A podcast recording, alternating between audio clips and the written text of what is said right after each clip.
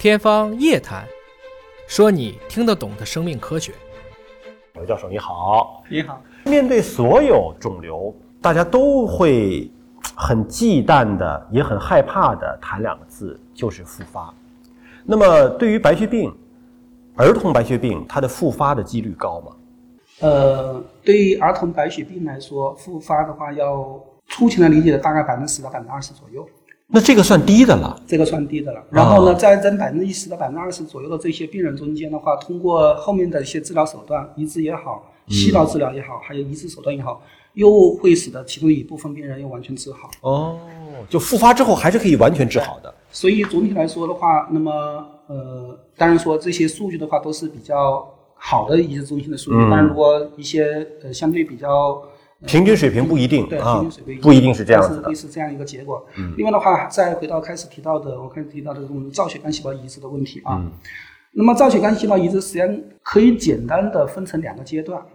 第一个阶段呢，也是个化疗的过程。嗯，当然这个化疗呢，比普通的化疗强度会更大，这样的话就能摧毁体内的这种造血系统。嗯，第二个阶段就是一个重建的过程，因为我们只有把它摧毁之后，就像这这个块地，呃，我们把它重新来把田重新耕一遍，这样才能播种，种子才能长出来。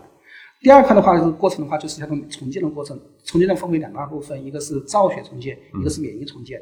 那么移植在这种肿瘤的这个过程中间的话，其实就是从通过这个过程就就明白了。第一个过程，大剂量化疗阶段的话，使得肿瘤细胞的数量降到了最低。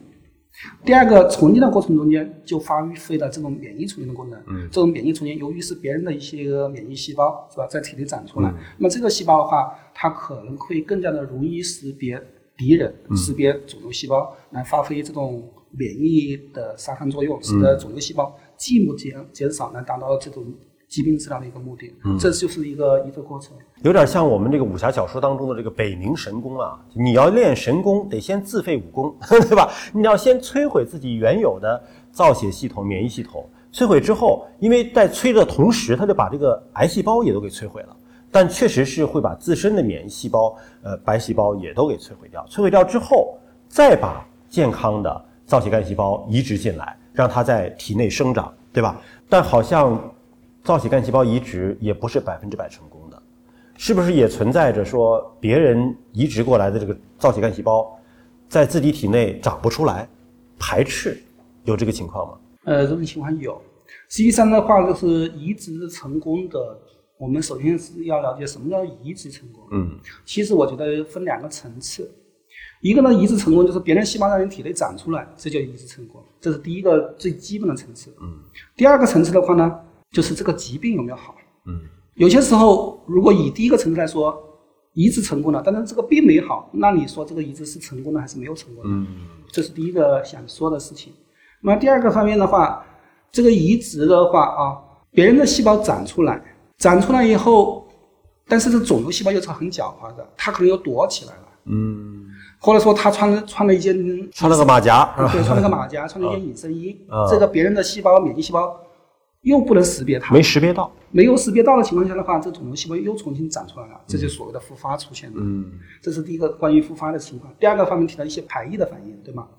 那么我们可以这样去理解：别人的细胞和你的自己的细胞，总之是两个不同的细胞，由于不是自己的，那么这两个细胞就可能会打架。嗯，打架的过程中间，无非的三种结局：别人打败你，你打败别人，或者最后的话，第三种结局两败俱伤后者就是说两者和平共处。啊，和平共处也？可以，对吧？嗯也可以和平共处。嗯，所以在这种别人打败你，那么就相当于什么呢？就相当于我们产生了一些我们的术语叫做移植物抗宿主病。移植物就是别人的东西，宿主就是本身。哦移植物抗宿主病的反应产生了，嗯这就是一个比较严重的并发症。第二个，你打败别人，那么就相当于我把它排掉了，这就是排斥的产生。就等于说你种进来这个东西没长好，把它不要了又，自己原来的又长出来了。是因为我开始也提到了，任何一个治疗都不可能把细胞杀到零。嗯啊，那么有些时候就会出现这种情况。那么这两种反应都不是我们想要的，当然我们希望的是第三种，他们两者和和平共处和平共处。嗯。那么取得和平共处，它一般来说也经历前面这两个阶段，嗯，和两个打仗的阶段。所以在这个阶段中间的话呢，就需要用药物或者用什么东西来进行一些调理。所以我们在这个移植以后，并不像做外科手术一样，做完手术就拉倒。那么移植的话，一定是一个过程。嗯，这个过程的话，移植结束以后，那么我们可能要随访很长一段时间，比如说也可能是半年，也可能是一年，也可能是一辈子。嗯来最终结局是希望在和平共处的同时，那么能够使它的肿瘤细胞不再复发。您刚才提到的说，儿童白血病它的复发的几率可能就是在好的这个儿童肿瘤中心哈，百分之十左右。那么包括有一些复发的还能够通过治疗能够再的治愈哈。但是成人白血病跟儿童白血病的区别大不大？成人白血病的复发的几率也是这么低吗？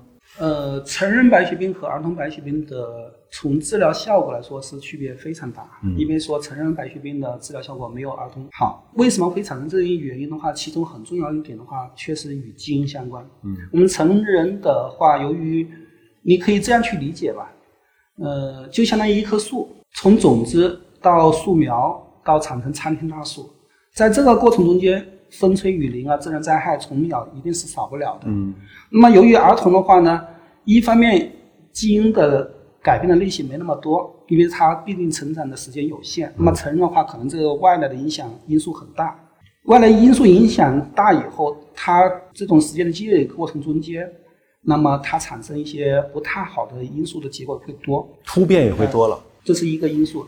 第二个因素的话，还是回到对化疗药的这种反应来说，实际上我们的观察就发现，年龄小的小孩呢，对化疗的耐受能力会更好一点。哦那年龄大的话，就耐受能力会差一点。嗯那么换句成人的话，可能耐受能力比儿童更差。嗯嗯那么正常情况下的话呢，那么同样一个药物，儿童可能剂量会稍微多一点点，呃，有可能，但不是指所有药。嗯大部分情况下是这样的，儿童的用药剂量可能会多一点，那么成人可能用药剂量可能相对少一点。那么这样的话，达到一些所谓的一些治疗的肿瘤的这这种能力就会有差别。嗯我相信可能与这两个关系比较大啊，一个就是本身基因的一些问题，一个方面的话就是这个对治疗反应的问题，造成成人的白血病的嗯那种治疗效果会差很多。嗯嗯。